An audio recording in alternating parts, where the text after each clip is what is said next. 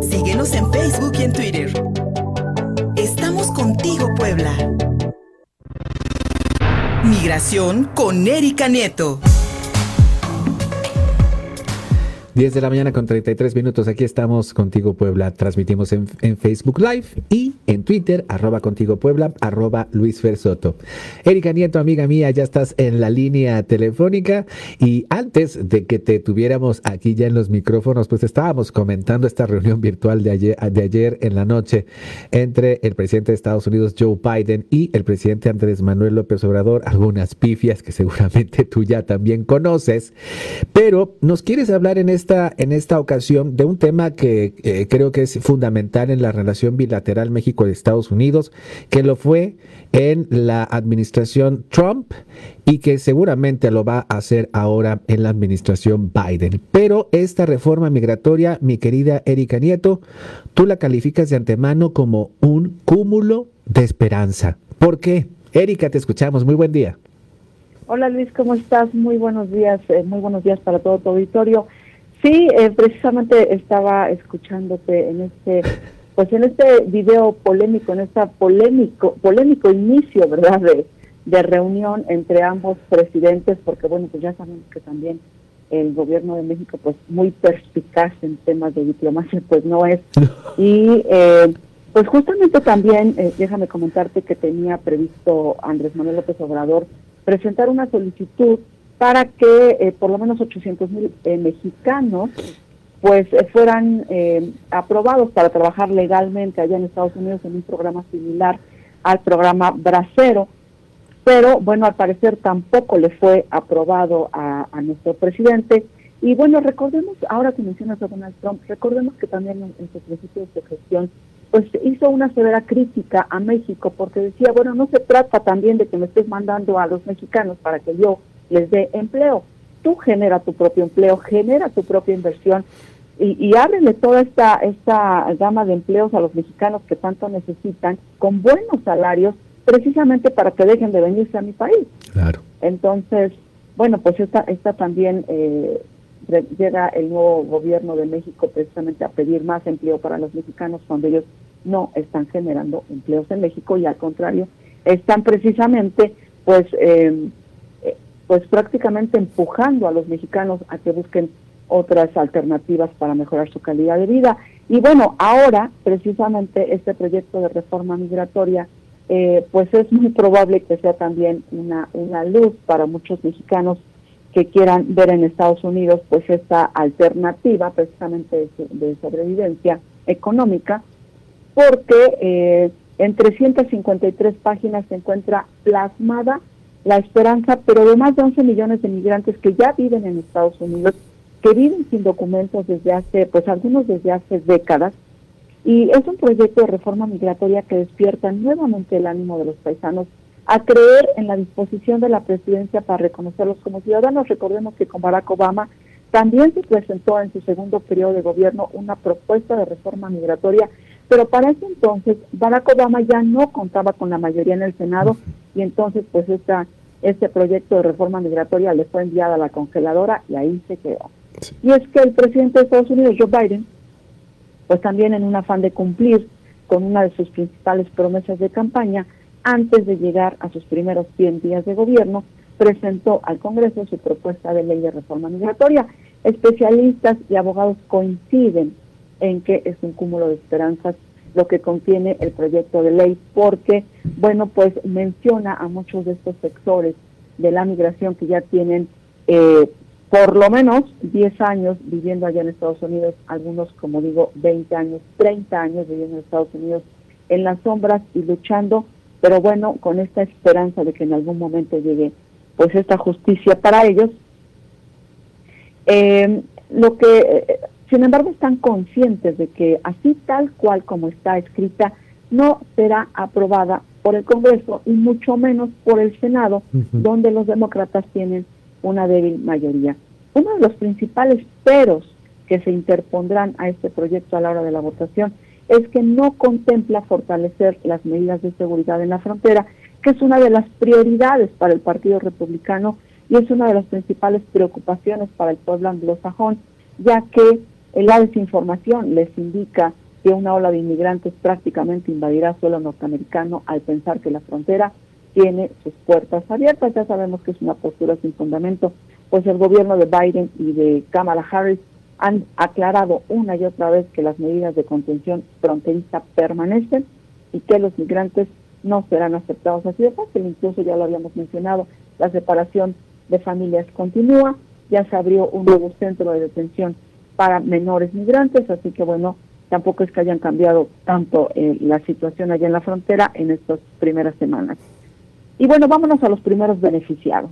La propuesta de este nuevo gobierno marca reglas muy claras para beneficiar prioritariamente a los jóvenes DACA, poco más de 800 mil según las últimas cifras, y a los que hemos calificado como la mejor cara de la migración. Son jóvenes educados en, en las escuelas, algunos en las mejores escuelas y en las mejores universidades de Estados Unidos. Son jóvenes que no tienen delitos en su perfil, son jóvenes trabajadores, son jóvenes bilingües y bueno, para ellos va, iría este primer beneficio. El segundo sería para los trabajadores agrícolas. Casi dos millones de trabajadores agrícolas, en su mayoría mexicanos, y a todos aquellos, pues también, en este tercer lugar, beneficiarían a todos aquellos ciudadanos, principalmente centroamericanos y sudamericanos, que están protegidos bajo el estatus de protección temporal, mejor conocidos como TPS, y que, bueno, dieron la suya en el gobierno de Donald Trump porque les terminó varios de estos programas a venezolanos, salvadoreños que estaban protegidos por ese país igual desde hace por lo menos una década. Para este sector de la migración, el gobierno de Biden propone que obtengan la residencia permanente y después de algunos años puedan calificar para la ciudadanía norteamericana. Con esto terminaría con la incertidumbre de millones de migrantes que fueron regresados a las sombras después de que Donald Trump acabó con estos beneficios y puso trabas, incluso recordaremos en el caso de los trabajadores agrícolas, les puso trabas para que ganaran mejores salarios.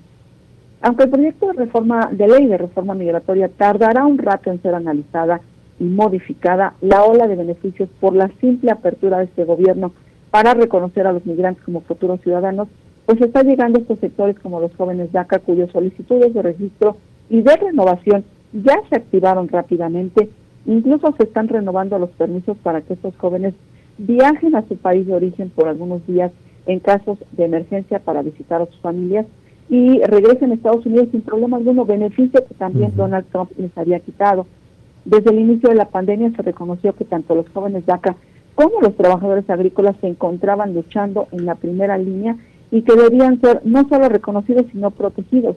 Por eso es que en este proyecto de reforma migratoria tienen muchas facilidades para convertirse en residentes de manera casi inmediata en cuanto obviamente quede aprobada por los congresistas. Y esta, bueno, es, lo vamos a ir desmenuzando en varias eh, en varias participaciones aquí en tu espacio, Luis, para que nuestros migrantes que nos escuchan, bueno, vayan pues preparándose también y viendo en qué pues en qué parte entran. Todos aquellos migrantes que pues que tienen ya hijos ciudadanos americanos, que no han cometido delitos, que han pagado sus impuestos, esa es una parte importante, que cumplen con el pago de sus impuestos desde hace varios años, ellos tendrán prioridad en todo este proyecto de ley eh, de reforma migratoria, siempre y cuando el Senado y el Congreso pues así lo, lo dictamine, Luis. Erika Nieto, este primer esbozo de reforma migratoria pues nos va perfilando cuáles serían las reglas a seguir por todos nuestros compatriotas, eh, también otros muchos de, origen latinoamericano y de otros países del mundo, pero eh, me, llama la atención en especial eh, estos beneficios para los trabajadores agrícolas, quienes durante décadas han representado eh, la cara dura, a, comparación de los chicos DACA, eh, que son la cara bonita de la migración, la cara dura de la migración, la cara dolorosa, eh, ha sido precisamente el trabajo agrícola.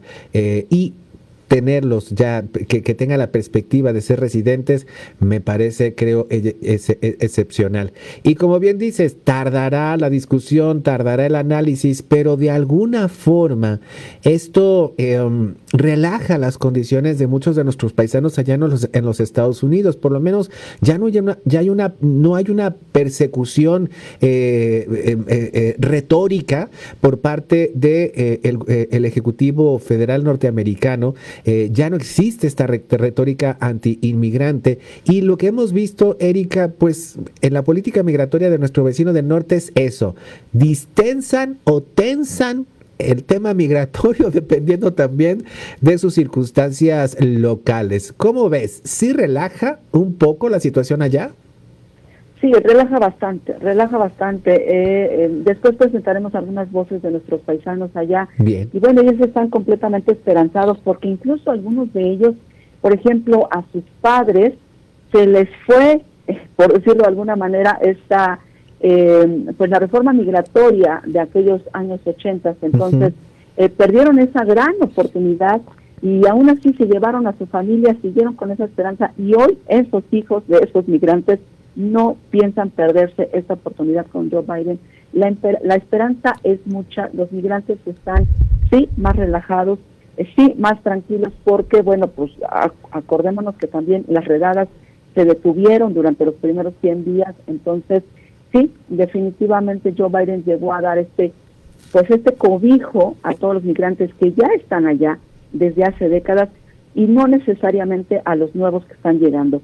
A partir del primero de, eh, de enero del 2021, la autoridad migratoria lo sigue diciendo. Todos los que llegaron desde ese momento seguirán siendo deportados, seguirán siendo detenidos. Así que este, esto va para todos los que ya están allá, que ya trabajaron y que ya pagaron impuestos.